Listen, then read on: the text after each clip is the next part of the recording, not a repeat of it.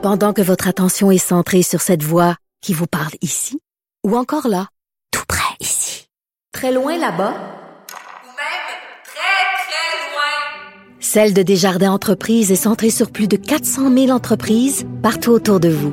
Depuis plus de 120 ans, nos équipes dédiées accompagnent les entrepreneurs d'ici à chaque étape pour qu'ils puissent rester centrés sur ce qui compte, la croissance de leur entreprise.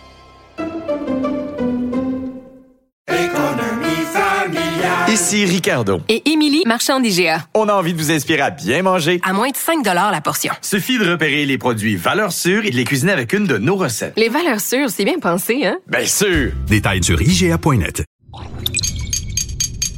Cube Radio. Il connaît tous les dessous de la politique.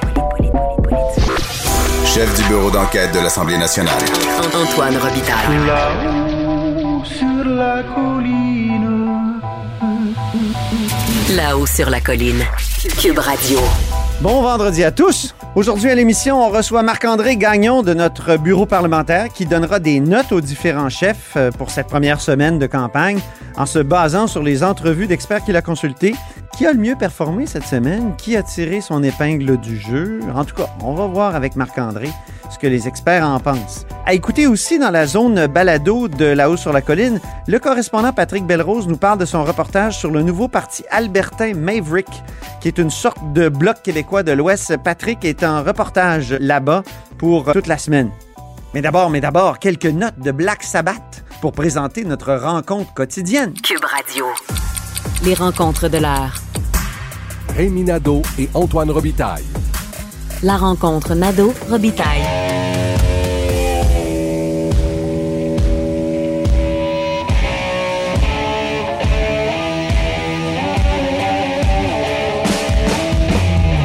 Et bonjour, Rémi Nadeau. Salut Antoine. Chef de bureau politique à l'Assemblée nationale et amateur de steak et de tarte au sucre d'ailleurs. C'est aujourd'hui que tu remets tes premiers prix steak et tarte au sucre de la semaine? Voilà. Alors écoute, c'est un bon repas euh, plein de calories, protéines en masse. Euh, mais d'abord, parlons de Justin Trudeau. Selon toi, il se magasine une collision frontale avec notre euh, premier ministre national, François Legault?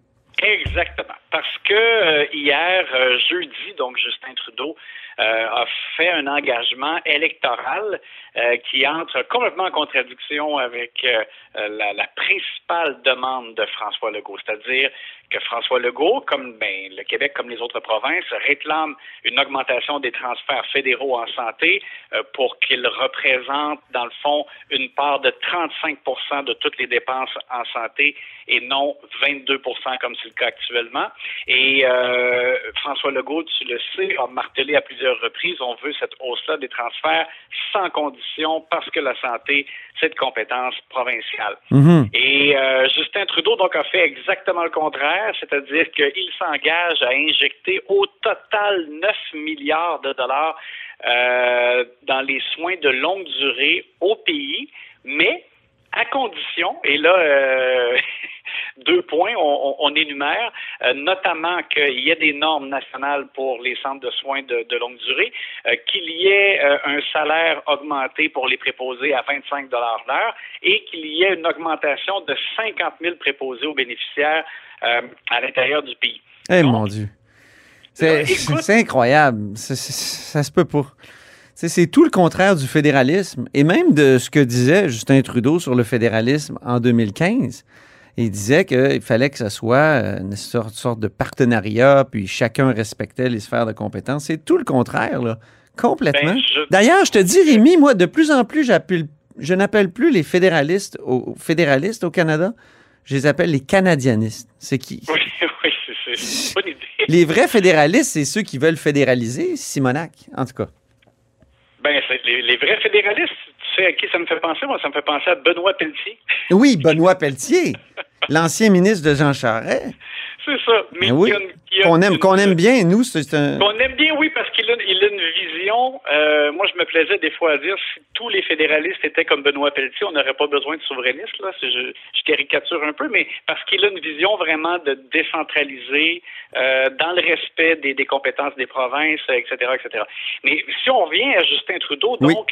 Euh, je, je, je m'étonne donc qu'il qu'il soit allé aussi loin. Et il a fait ça un peu, je trouve, de façon ratoureuse en, en citant le Québec comme exemple. Parce qu'au Québec, François Legault l'a fait. Il a pris le taureau par les cornes. Il a augmenté le salaire des préposés aux bénéficiaires à 26 l'heure et euh, il en a euh, embauché, formé rapidement euh, près de 10 000. L'objectif était 10 000. Bon, il y en a quelques-uns qui ont qui ont abandonné en cours de route, mais, mais ceci étant, c'est que même si tu cites le Québec en exemple, n'en demeure pas moins que c'est de fixer des conditions. Et euh, je sais qu'au bureau euh, du premier ministre, ils ont bondi. Euh, pour l'instant, ils ont décidé de ravaler, mais la semaine prochaine, ils vont, François Legault va exprimer ses demandes aux partis fédéraux et je pense qu'à ce moment-là, il va en profiter pour euh, répondre à Justin. Bien. Parlons maintenant euh, ou plutôt, c'est le moment où tu remets tes prix maintenant. Le, le prix steak et le prix tarte au sucre. Et tu as comme une précision à faire pour le prix tarte au sucre? Oui, le prix tarte au sucre, quand on remet une tarte au sucre à quelqu'un, il ne faut pas penser qu'on on traite la personne de tarte, parce que je voudrais pas qu'il y ait de malentendus. Au contraire, c'est tout sucré, euh, tout gentil. Euh, ben, on va commencer tout de suite tiens, par la tarte au sucre. Oui. Ce sera l'occasion de souligner quelque chose qui a été un peu drôle, quelque chose qui nous a fait rire durant la semaine. Et euh, cette semaine, ben donc, c'est pour Chantal Souci que euh, que l'on remet ou qu'on partage une délicieuse tarte au sucre cette semaine parce que qui est euh, vice-présidente de l'Assemblée nationale, Chantal Soucy, mais qui est d'abord et avant tout la députée de Saint-Hyacinthe de la coalition Avenir Québec.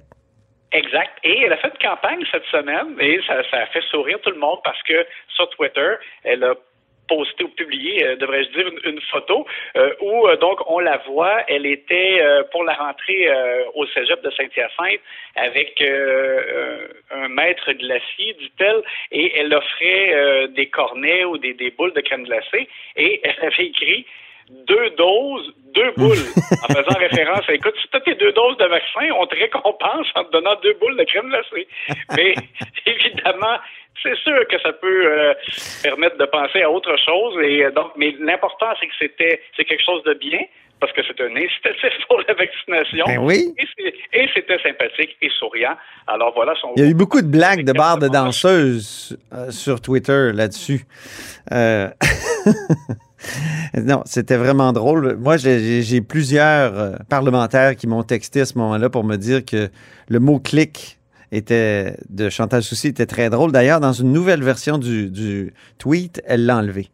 Exact.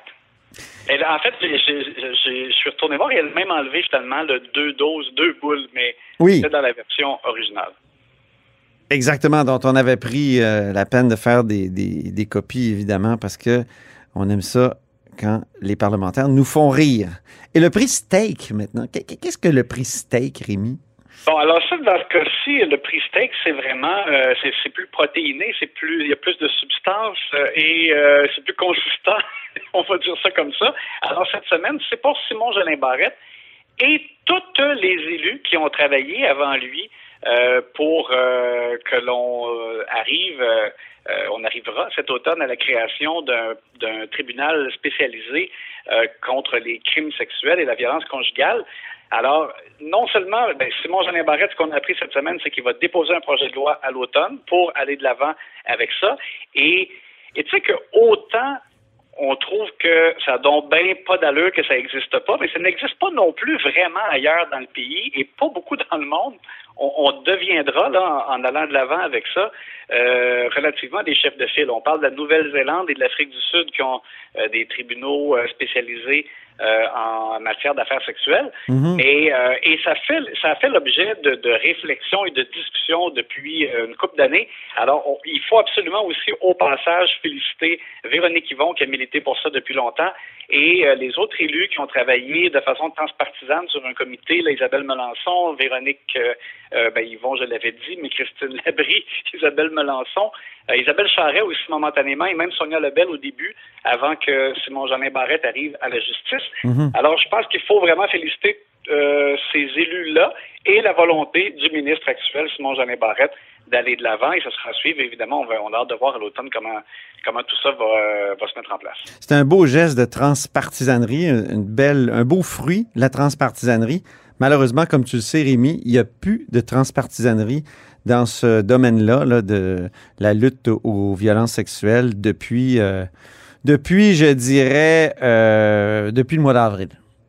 Oui, mais je, Oh, ça va mal. ça, je me rappelle que tu l'avais souligné dans Oui. une chronique et c'est vrai, il y a eu euh, un peu des, des invectives et des interventions qui n'ont pas été appréciées de part et d'autre. là. Je rappelle qu'effectivement, entre Isabelle Melançon, euh, Isabelle Charret, surtout, et, Oui, euh, était fâchée contre Isabelle Melançon et surtout contre Christine Labrie de Québec solidaire, qui euh, avait fait des sorties là, pour euh, réclamer plus de, de, de gestes en- dans ces matières. Et Isabelle Charret était fâchée parce qu'en coulisses, on préparait justement ce projet de loi-là. Et là, à partir de ce moment-là, ils ont dit si vous nous attaquez en public, puis c'est ça la transpartisanerie, un peu le, comment dire, le, le- le défi pour les élus, c'est qu'elles veulent se faire valoir. Donc, elles veulent aussi attirer le crédit. Euh, et, et- et donc, pour ce faire, parfois, elles sont portées à critiquer l'adversaire. Sauf que l'adversaire, quand on est dans un groupe transpartisan, ben, c'est celui avec qui on travaille. Et là, c'est ça qui a causé la fin de la transpartisanerie. Ça va peut-être arriver sur d'autres sujets, là, de- euh, mais, euh, mais là, ça a été, c'est pas mal fini. Et c'est dommage parce qu'auparavant, euh, ça allait euh, rondement et très bien euh, les discussions entre euh, ces, ces femmes-là. Et bon, euh, effectivement, là, la sauce s'est euh, gâchée. Mais euh, bon, euh, souhaitons que ce ne soit pas irréversible et que pour la suite des choses, il y a encore.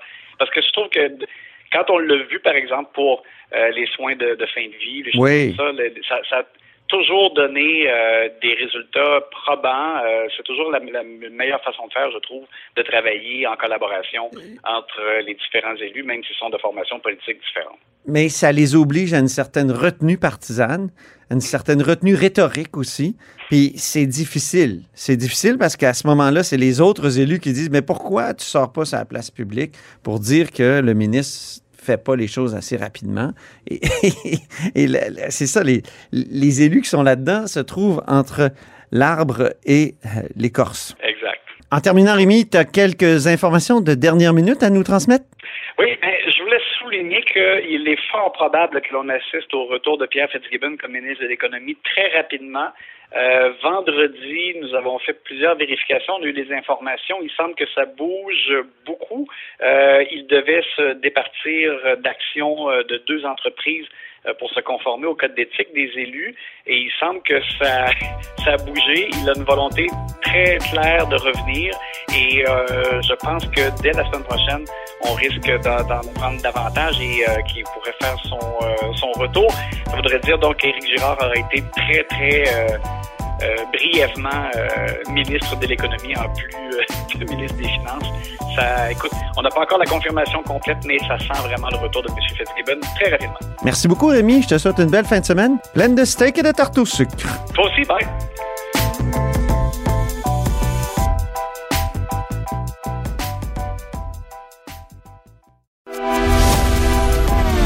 Grand philosophe, poète dans l'âme, la politique pour lui est comme un grand roman d'amour.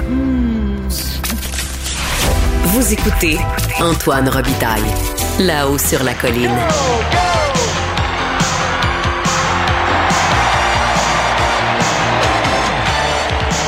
Eh, bonjour Marc-André Gagnon, Bonjour Antoine. correspondant parlementaire à l'Assemblée nationale pour le journal. Alors, euh, comme plusieurs, Marc-André, tu es comme conscrit en politique fédérale? Exact. Même si habituellement tu fais de la politique provinciale? C'est ça, là je suis en pleine conversion. oui. Comment ça se passe? Ben c'est parti. C'est une thérapie de conversion? Ouais, presque. On est ailleurs quand même. Mais euh, oui, non, donc la campagne euh, Comment t'aimes ça, la politique fédérale? électorale est partie. Ben moi j'ai euh, couvert la campagne électorale de, fédérale de 2015 en plus particulièrement. OK. Dans les dernières années, j'étais embarqué sur Air Mulcair. Ah, mon oui. collaborateur, Thomas Mulcair, donc Ben qui oui, était chef du mon NPD à barbu l'époque. préféré. Puis, il faut pour se situer, c'était une campagne qui était très, très longue, en 2015. 73 jours. Et, et Tom Mulcair partait gagnant au départ dans les intentions de vote. Puis à la fin, ben, finalement, c'était la débandade. Mais tu quelle expérience de faire le Canada d'un océan à l'autre. Voilà. Euh, donc ça, c'était mon expérience en 2015. 2019, j'étais moins présent dans la couverture de la, de la campagne. Mais là, c'est ben, Donc, tu as la piqûre, puis là, tu reprends du service. Exact. Puis t'analyses là cette semaine, puis on va pouvoir te lire là, dès demain dans le journal les performances des chefs. Euh, tu as interviewé des experts, des experts en com? Exactement. Nouveau rendez-vous. Donc, euh, à chaque samedi dans les pages du Journal de Québec et du Journal de Montréal, on va présenter un bulletin des chefs. Donc, une fois par semaine, euh, je vais évaluer avec des experts universitaires, c'est-à-dire Mireille Lalancette de l'Université du Québec euh, à Trois-Rivières, Bernard Motulski, qui est Ben auteur, conférencier, professeur bien Ça a connu. déjà été mon patron Ah oui, ben oui. à l'Université de Montréal. OK. Alors voilà, justement, à l'Université du Québec à Montréal et Éric Montigny de l'Université Ah oui. Laval. Alors vraiment un beau panel Ben oui. d'experts qui vont à chaque semaine donc donner euh, une attribuer une note euh, par rapport à la performance de chacun euh, des, des chefs et Là, on garde le mystère aujourd'hui. Oui. Les notes, on va les réserver pour le journal, mais on pourra lire entre les lignes peut-être ouais pour que savoir Ben, ce qu'ils ont aimé, ce qu'ils n'ont pas aimé. de toute façon, c'est l'évidence. Le, le- le départ euh, est, est peut-être pas si évident que ça, finalement, pour Justin Trudeau. C'est particulier parce que c'est lui qui, comme le souligne une de mes expertes, euh, porte l'odieux du déclenchement de cette euh, campagne électorale fédérale euh, en, plein début de, de quatrième vague. Mais c'est peut-être lui qui a un peu moins bien performé. Alors que Erin O'Toole, au contraire, est, est- est pourtant le plus méconnu de la gang, mais Mhm. c'est peut-être lui qui a le mieux performé. Euh, cette semaine, qui a marqué davantage de points, ben, il a tout à gagner. Donc, euh, Il est plus jeune que Justin Trudeau. ouais, je sais, ça, c'est pas évident pour. euh, j'ai- remarqué, c'est tellement le commentaire qui est revenu le plus parce que. Fou. OK, je vais te faire une confidence. Oui. Je, j'aime ça, oui, la politique fédérale, mais évidemment, je la suis de moins près que ce qui se passe ici sur la colline. Tu sais, en ce moment, on a la plus belle vue sur la colline parlementaire dans le studio vrai, Cube euh, à Québec. Euh, j'aurais même pas été capable de reconnaître Erin O'Toole dans la rue si je l'avais croisé Ah oui. avant hein. cette semaine. Oh. Alors ça, c'est ma confession de journaliste. OK. Mais parce que je, je suis pas sur le beat fédéral à, temps plein normalement. Donc lui s'est présenté ben, aux Canadiens hein, au début de la semaine avec, avec son, plan, son espèce de plan de, de- relance euh, pour euh, le Canada. Sur le, moi, ça m'a fait sourire. La semaine a commencé avec ça. Euh, Erin O'Toole qui pose sur la couverture de sa, de sa plateforme électorale, les bras croisés, petit chandail serré, les muscles bien bombés.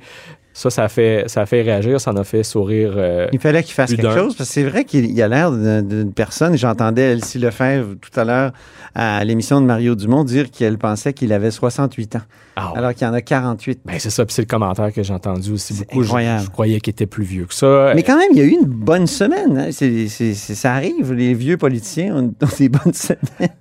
Ou jeune, en tout cas. Moi, j'ai, moi, j'ai pas peur de le dire, Marc-André, parce que j'ai l'air vieux à cause de, de- de ma barbe blanche et de mes cheveux qui sont qui disparaissent. hein, le désert croît. Et euh, voilà.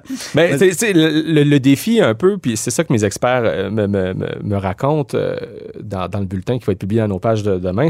Pour les conservateurs, c'est de- c'est de sortir un peu de cette image euh, de, de, militaires, euh, d'hommes très conservateurs euh, et tout ça, et, et surtout euh, pour Erin O'Toole de, se distancier, de se différencier de son prédécesseur, Andrew Scheer, pour, qui, a mené euh, euh, une mauvaise campagne électorale aux élections de, de 2019. Ils veulent comme arracher le sparadrap, hein, comme on dit, le, le, le band-aid euh, qui est bien collé de l'avortement. en partant sur ça, Tout de sur, suite. sur des questions aussi sensibles euh, que celle-là. Donc, euh, Erin O'Toole était de passage à Québec, s'affiche comme étant quelqu'un de pro-choix, et bang, qu'est-ce qui se passe? La semaine s'est terminée comme ça. Tous ses adversaires se, se sont, se sont mis à l'attaquer, euh, à essayer de mettre en doute la sincérité de pas nécessairement de sa position personnelle pro-vie, donc euh, pour, pour l'accès à, à l'avortement,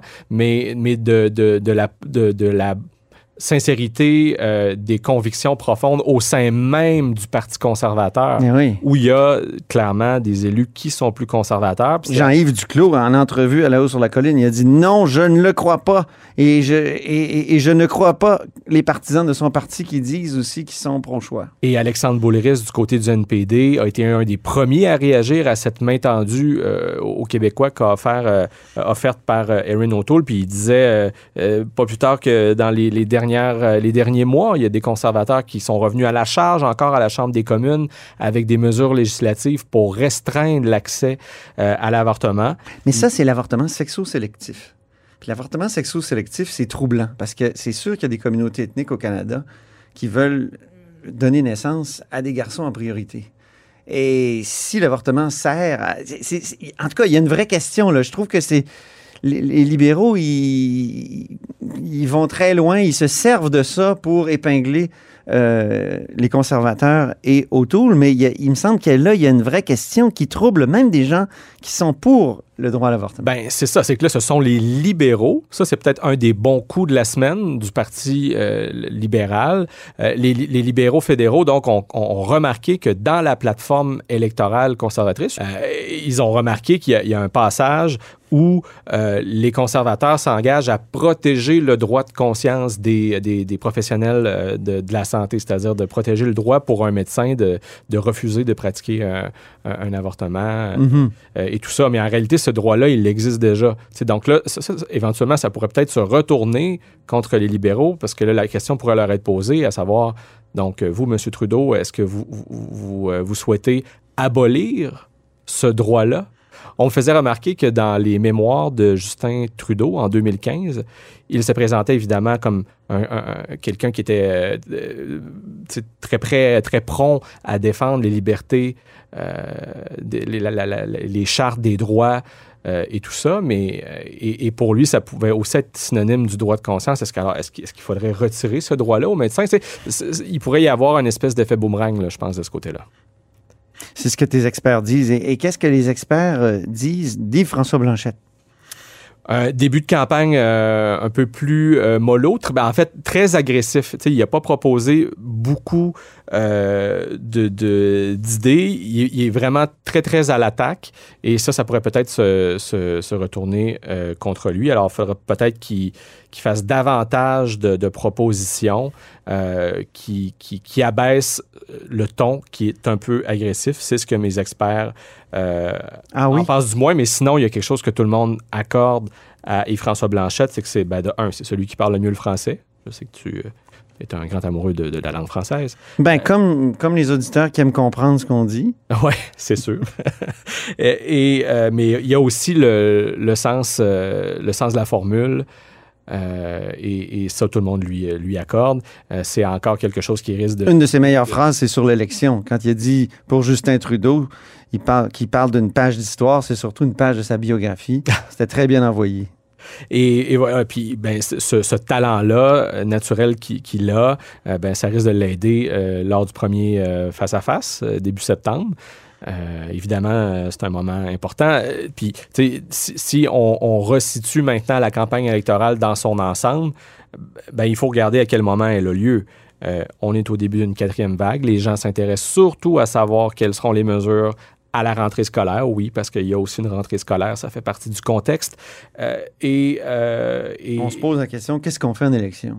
Ben, Vraiment, là. ben, c'est ça. En tout cas, la question, c'est Surtout posée. après la semaine qu'on a passée où François Legault a repris son air de, de- de vilain qui veut tuer Noël. Ouais.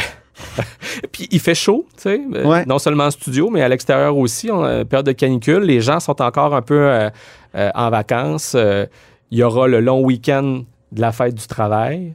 Mm. Est-ce que les gens sont vraiment à l'écoute? Il faudra aussi que, c'est ça, les différents partis arrivent avec des propositions qui vont, être- qui, qui vont, qui vont, qui vont capter l'attention des, euh, électeurs. Euh, un, des défauts que mes experts ont noté du côté de Justin Trudeau, c'est qu'il a, euh, a surtout passé la semaine à vanter ce qu'il a fait. Mais ce que les gens veulent savoir, c'est qu'est-ce qu'il va faire. Et c'est peut-être en mettant de l'avant ce qu'il va faire, euh, parce que c'est lui là, qui, qui- qui- qui a, qui plongé le pays en élection, puis qui veut, un- autrement dit, une majorité hein, à, la, à- à la Chambre des communes. Mais ça, Ben, il dit pas qu'il veut une majorité. Il dit qu'il veut consulter les Canadiens sur Ouais. ce, qu'ils veulent faire. tout le monde a bien compris que c'est ça l'objectif. Ben oui, je tu sais. sais. Donc, il faut qu'il explique qu'est-ce qu'il veut, qu'est-ce qu'il veut faire avec cette majorité-là, s'il parvient à l'obtenir. Et là, on a vu aussi cette semaine ce qui s'est passé en Nouvelle-Écosse. Euh, ça nous a tous rappelé euh, 2014 avec Pauline Marois. Oui. Est-ce qu'il va se produire la même chose à Ottawa? La réponse le, le- le 20 septembre. Ma formule sur la Nouvelle-Écosse, euh, je vais te la dire, c'est que la COVID n'est pas un vaccin contre la défaite électorale des gouvernements en place. Très belle formule. Très belle formule. Mes hommages. Et puis euh, Jack Meeting, on n'a pas parlé? Ouais, ben en tout cas, lui, chose certaine, sa position maintenant, elle est claire sur le, le troisième lien. Il est contre, il a carrément dit, il dit on est contre ce projet parce qu'on veut investir dans les infrastructures qui nous aident à réduire nos émissions de gaz à effet de serre. Et sur cet enjeu-là important, en tout cas du moins dans la région de Québec, puis je dirais même dans l'élection euh, québécoise, euh, tu sais, je veux dire, euh, au Québec au complet, euh, c'est un enjeu qui- qui- qui est intéressant, le troisième lien, parce qu'on a vu le Bloc québécois se positionner ni pour ni contre. Les Ouais. libéraux non plus ne veulent pas euh, nécessairement se positionner. Euh, tu sais, juste avant le, le déclenchement de l'élection, François Legault a écrit à Justin Trudeau en lui disant Je veux que tu finances 40% de ce projet-là de 6 à 10 milliards. Les conservateurs ont été les premiers à dire oui, nous, on, on- on va accorder ce financement-là. Et là, le bloc qui se positionne ni pour ni contre. Euh, Jack Meeting. euh, Les libéraux, écoute, les- les non- hier dans mon entrevue avec Jean-. Jean-Yves Duclos, j'ai trouvé que Jean-Yves Duclos était quand même très dur sur le troisième lien. Ouais. Euh, et tout en disant que le gouvernement du Québec avait bien le droit de faire ce qu'il veut, euh, il disait, ben nous, notre priorité, alors que la planète brûle, c'est le transport en commun, c'est tout ça. Il a vraiment insisté, je, je l'ai trouvé... euh, euh, mais, mais, mais aussi, il joue, il, il est pas aussi clair que Jack Meeting. Non, Jack parce- est clair. Ceux qui sont contre le troisième lien euh, savent où lui loge. Monsieur Duclos, euh, au, au lendemain euh, de, de- de l'envoi de la lettre de François Legault à Justin Trudeau, a dit Ah, ben, comme, comme il te raconte un peu dans ta chronique, il, il n'y a pas de programme pour financer des, des- des- des projets de nouvelles autoroutes, mais il y a peut-être une possibilité d'en financer une partie avec le volet transport en commun, mais il faudra qu'il y ait tout le processus environnemental, etc. Mhm. etc. L'enjeu environnemental semble être la raison qui motive les néo-démocrates au premier chef qui sont clairement contre, mais aussi de façon plus ou moins claire euh, les, euh, les libéraux et même les bloquistes, même s'ils ont plus ou moins de position. On comprend, clair, les bloquistes. on- mais on comprend que c'est peut-être le souci environnemental qui, qui- qui explique pourquoi ils se gardent une gêne, autrement dit, euh, pour donner une position claire sur ce projet-là.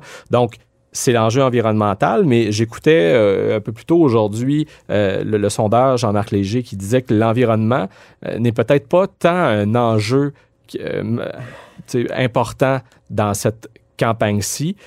Euh, les Sauf, sauf pour les jeunes. Sauf pour les jeunes, c'est ça. Donc les, Ils vont pas voter. c'est ça le problème. Donc, les, les, tu as, tout, tout dit. Euh, alors, euh, à Québec, euh, je pense que cette position-là pour les bloquistes pourrait faire mal, par exemple, à Mme Vignola, euh, qui est euh, députée sortante dans Beauport-les-Moilous.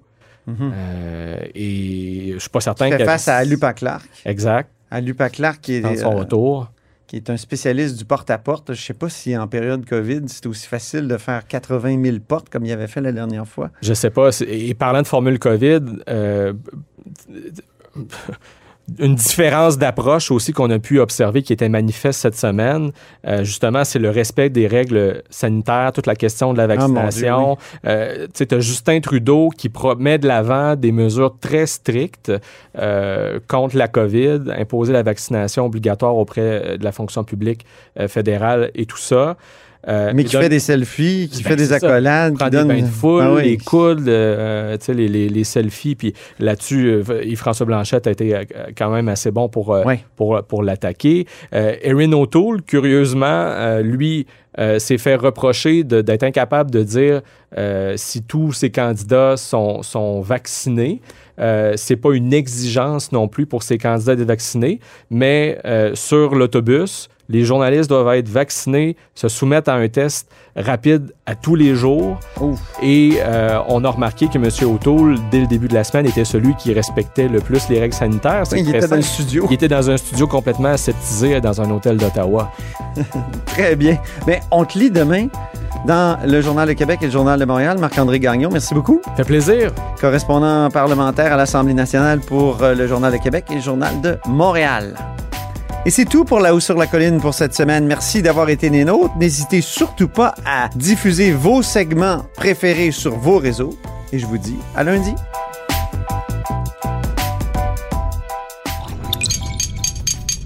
Cube Radio.